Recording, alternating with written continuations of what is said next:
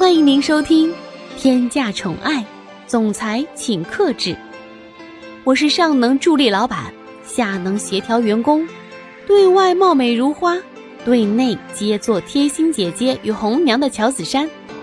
打工人不易，记得订阅专辑并分享与点赞哟。第八十九章，寻求帮助。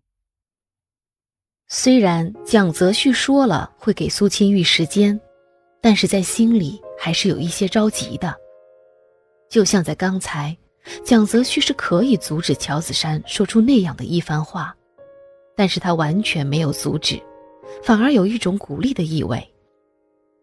平时如果发生这样的事情，蒋泽旭一定会主动解释说明情况，给苏清玉足够的时间去消化，但是这次。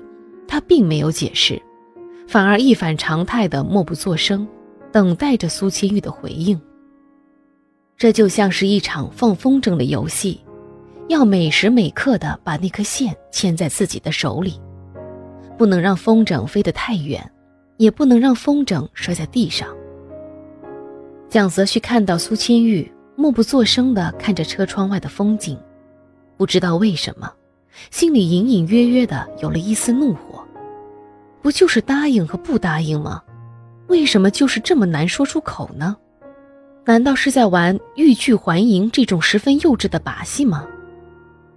蒋泽旭越想越生气，恨不得现在就把苏千玉给就地正法了。原本需要一个小时的路程，现在只用了半个小时，因为此时的蒋泽旭心中充满了怒火。回到家后。蒋泽旭压着心中的怒火，装作平淡的说道：“今天你也累了吧，赶紧休息吧。”苏清玉此时的脑子里也是乱糟糟的，还在烦恼应该如何面对两个人之间的感情。于是他心不在焉的点了点头，就回到了自己的房间。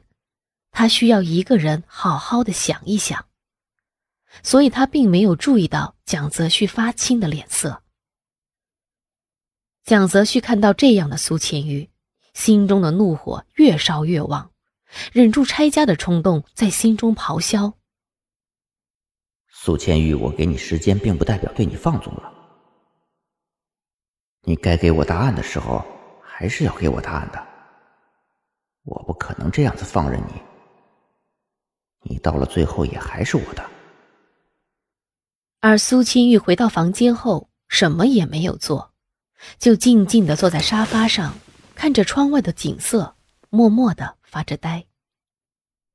也许乔子珊说的每句话都没有错，蒋泽旭可能是真心的喜欢我。我这样一直不说话，确实不太好，但是说出来，我又不知道应该怎么去面对接下来的生活。茫然的苏千玉越想心里越乱，突然他灵光一闪，不是都说当局者迷，旁观者清吗？于是他拿起电话打给了乔子珊，他此时太需要一个旁观者来帮他好好的想一想，出出主意。这个时候的乔子珊还在公司，处理着蒋泽旭留下来的工作，所以在听见手机铃声的时候。还以为是蒋泽旭良心发现了，于是他想都没想，接起电话就直接对着电话那头咆哮：“蒋泽旭，你又死哪去了？你要是再不来公司的话，估计等你回来只能看到我的灵魂了。”苏千玉先是愣了一下，然后用一种十分心虚的语气说道：“那个，子珊啊。”不是蒋泽旭，是我。我找你有一点事情需要你帮忙，不知道你现在有时间吗？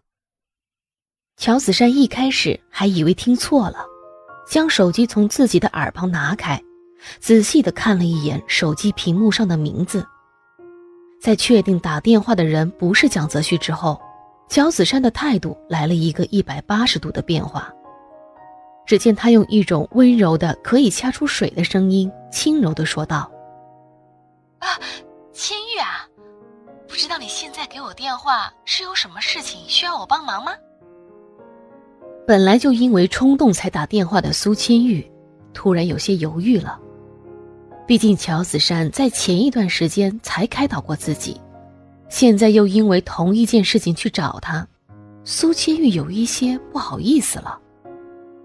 所以他也稍微的迟疑了一会儿，才开口道：“嗯，那个，子珊啊，我想问你一下。”喜欢一个人是什么感觉啊？啊，你要是觉得我太突兀的话，可以不回答的。不是这个问题太过突兀了，而是因为乔子山根本就没有想到苏千玉会问这个问题。不过就在一瞬间，乔子山立马明白了这句话里面所包含的意义。想通这点后。乔子山原本还因为加班而十分烦躁的心情，此刻却突然变得有些雀跃了，同时在心里不厚道的想着：“哎呀，真的是没有想到啊！原来苏千玉现在居然会对我直接说出他对蒋泽旭的喜欢。要是这个电话被蒋泽旭听到了，真不知道会发生什么事情呢。”乔子山越想越开心，一时间竟忘了时间。电话那头的苏千玉等了很长时间都没有得到回应，忍不住的再一次问道：“子山，你还在吗？”这次成功换回了神游的乔子山，只见他咳嗽了几声，整理了一下自己的思绪，恢复了以往的神智。乔子山尽量装作一切如常的说道：“哦，我现在有时间，有什么事儿你说吧。”只见苏千玉抿着嘴，想了一会儿，才缓缓的将自己心里的想法说了出来。